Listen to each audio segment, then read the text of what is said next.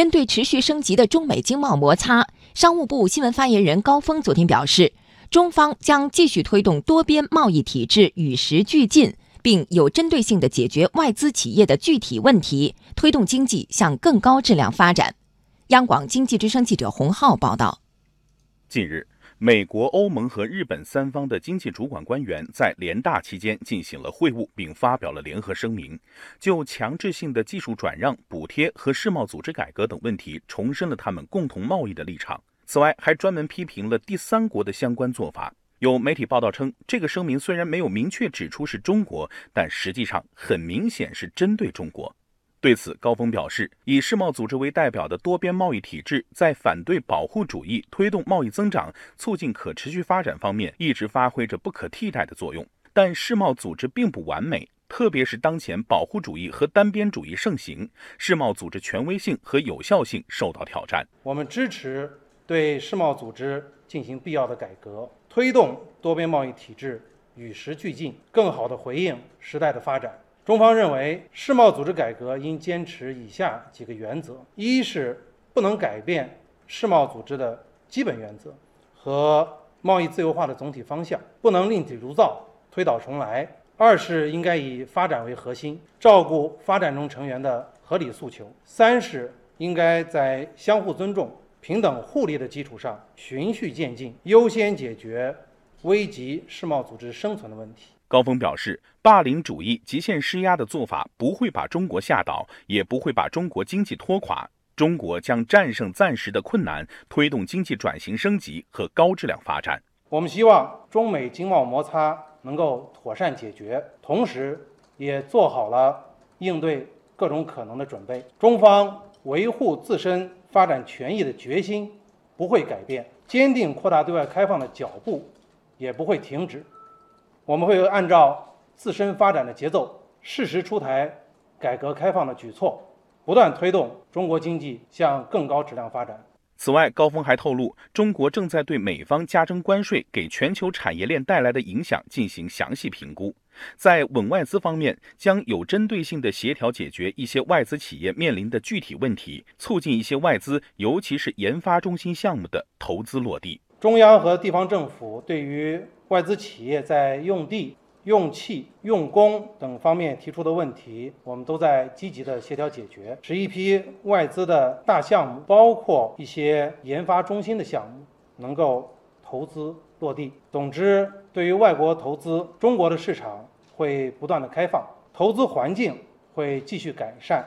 产业配套能力会不断的增强。我们相信，家有梧桐树，自有凤来栖。关于首届中国国际进口博览会的进展情况，高峰介绍，目前中国国际进口博览会国家展、企业展的招展工作已经顺利结束，全面转入办展阶段，已经有一千五百余家展商的展品进入中国大陆的境内，约有一千余家展商的展品已经或者正在从境外发运，预计十月中旬将有大量展品集中到港。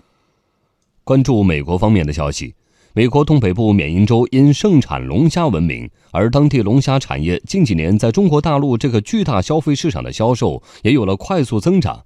不过，在近期中美经贸摩擦的影响之下，缅因州龙虾产业的各个环节正面临着不同的危机。我们来听中国国际广播电台特派记者刘坤发自缅因州波特兰的报道。每年五到十一月是缅因州龙虾丰收的季节，但是对缅因州波特兰附近的龙虾经销商史蒂芬妮·南多来说，最近包装的一箱箱龙虾并不能运往中国大陆。Today I shipped five thousand pounds. 今天我卖出了大概五千磅，没有一磅是运往中国大陆的。但是通常在每年的这个时候，我应该在这五千磅的基础上还能多卖出五千到六千磅。多卖出的这些都应该是运往中国大陆的。加征关税生效之后，我们对中国大陆出口基本为零了。过去几年，缅因州对中国大陆的龙虾出口出现了井喷式的增长。据统计，到今年上半年，中国大陆市场销量已经占到缅因州部分龙虾经销企业总销量的百分之二十到百分之五十不等。然而，如此红火的龙虾生意被美国政府发动的贸易战打断了。最新数据显示，美国七月对中国大陆活龙虾出口总额仅为四百二十万美元，比六月下降了百分之六十四。对于缅因州的龙虾经销商和上游产业链的捕虾人来说，经贸摩擦的影响是直接而具体的。我们继续来听报道。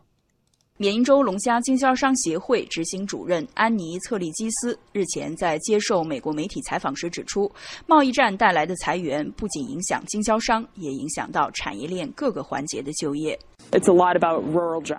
贸易战影响到我们很多偏远地区的就业，的确对偏远地区的人们、海岛居民、沿海小镇的人们有很大的影响。在缅因州龙虾产业链的上游，每天凌晨两三点就要辛苦出海的捕虾人也有自己的担心。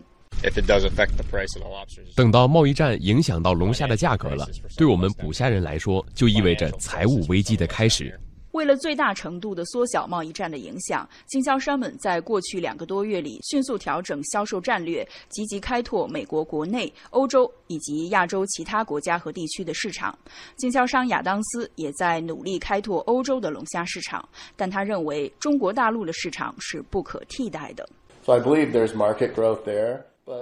我想欧洲市场应该还有增长机会，但是没有任何一个市场能够比得上中国大陆这个市场。中国的中产阶级数量正在增加，经济也一直在增长。伴随着这些趋势，中国市场对高质量食品、海鲜，特别是活海鲜的需求也在快速扩大。这正是我们龙虾产业的好机会。龙虾经销商南多和亚当斯都表示，在目前情况下，他们一方面固然需要努力开拓新的市场，但另一方面更期待美国政府能够尽早恢复与中国的对话，拿出切实行动解决贸易争端。